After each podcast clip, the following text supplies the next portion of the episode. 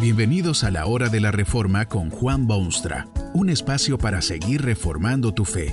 Este podcast es patrocinado por la casa editorial Poema Publicaciones, tu primera opción para libros centrados en el Evangelio, para cada rincón de la vida. Para ver los nuevos libros de este mes, visita nuestra página www.poema.co. Ahora escuchemos a Juan Boonstra con el programa de hoy. Cuidado, cuidado, joven, cuidado. Feroces y destructores enemigos acechan el sendero de su vida y amenazan su porvenir y ponen en peligro su existencia. Usted sabe que es así porque lo está viviendo, lo ve a diario, lo siente en carne propia, no puede separarse de esta realidad. Usted sabe en su fuero interno que su camino está repleto de obstáculos y se le presenta como cubierto de espinos y montañas que escalar y valles que cruzar. ¿Con qué limpiará el joven su camino? ¿Qué herramientas usará para despejar su senda y salvar los obstáculos? No ha de ser del todo difícil admitir que el joven de hoy se ve directamente afectado, entre otros, por tres problemas fundamentales que se vuelven obstáculos en su camino. El primero de ellos es el materialismo.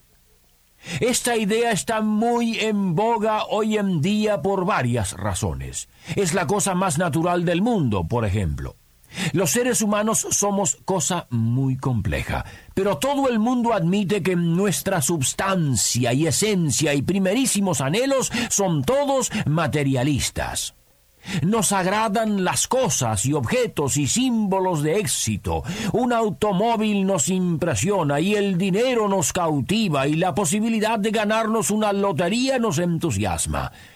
Nuestra naturaleza misma nos lleva hacia el materialismo y queremos ser íntimos amigos y llevarnos bien. Además, la sociedad en que vivimos está dominada por ese mismo materialismo. Usted puede verlo en casi cualquier dirección. La propaganda fomenta las cosas materiales de la vida. El comercio utiliza ese hambre y esa sed humana para satisfacer su insaciable codicia de ganancias. En toda clase de encuestas se puede discernir hoy en día una tendencia hacia los oficios y profesiones que rinden buenas ganancias y buenos sueldos, forma patente de materialismo. El segundo obstáculo que se presenta en el sendero del joven de hoy es el ateísmo. Tal vez es resultado directo del materialismo, porque está demostrado que el materialismo no satisface las inquietudes más profundas del ser humano. El materialismo no acalla la voz de la conciencia, ni produce seres que demuestran sus singulares talentos. Resulta siempre en personas y culturas mediocres. Es entonces que empiezan a atacar los ideólogos del siglo.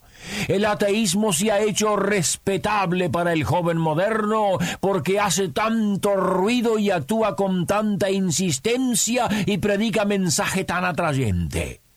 Para el materialista, el ateísmo es una brillante solución al problema del mundo. El ateísmo le ofrece un análisis de la historia que jamás ha oído le ofrece esperanzas que nunca creyó factibles. Lo invita a la acción, irrazonable o ridícula y desesperada o infundada que sea, por lo menos moviliza su cerebro, involucra al aburrido, explica al confuso. Ese ateísmo es presentado como si hubiese sido la gran solución a todos los problemas que han afectado la totalidad de la historia, hace infatigable propaganda, tiene el mayor de los éxitos en el proceso del lavamiento de cerebro.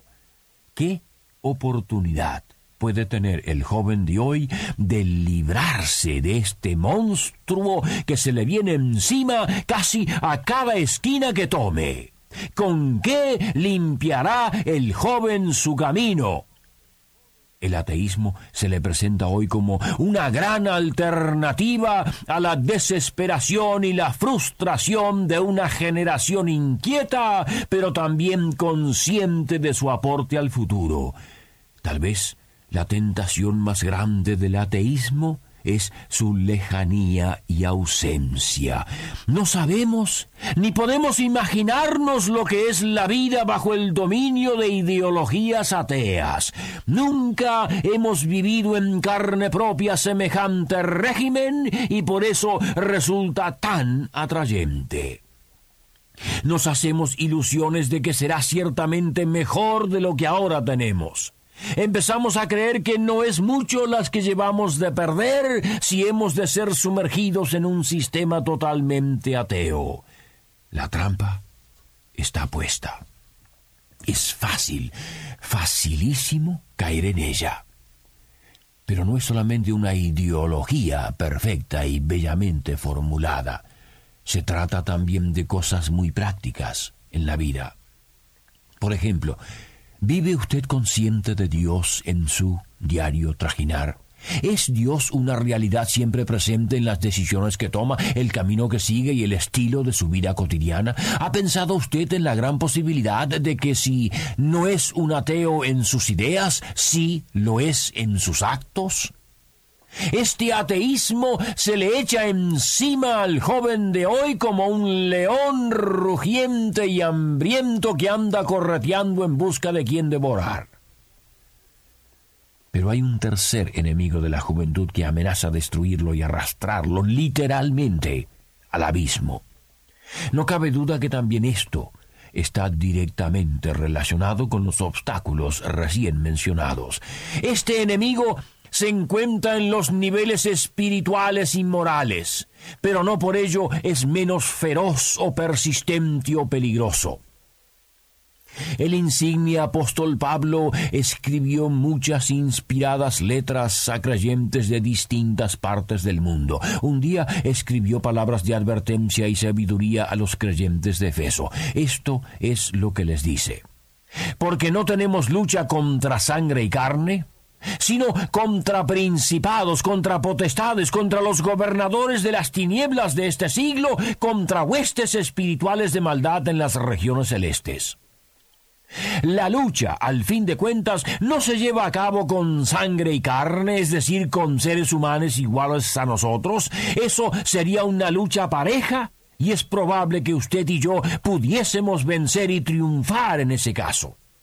Lamentablemente, la lucha no es con meros mortales, sino con poderes infinitamente superiores porque son espirituales, son invisibles, son diabólicos y son insistentes en sus planes de victoria y de dominio. Esta es la lucha que tenemos, jóvenes amigos. Estamos frente a frente con las fuerzas más potentes que puede usted encontrar en todo el universo. Por eso es que el apóstol selecciona esos términos tan impresionantes para describirlos principados, potestades, gobernadores, huestes en las regiones celestes. ¿Con qué limpiará el joven su camino?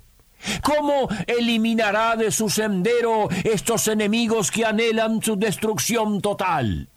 Podrá ciertamente mostrarse indiferente hacia ellos y vivir como si no existiesen pero eso indicaría que ya han sido esclavizados y están siendo llevados inexorablemente hacia los abismos.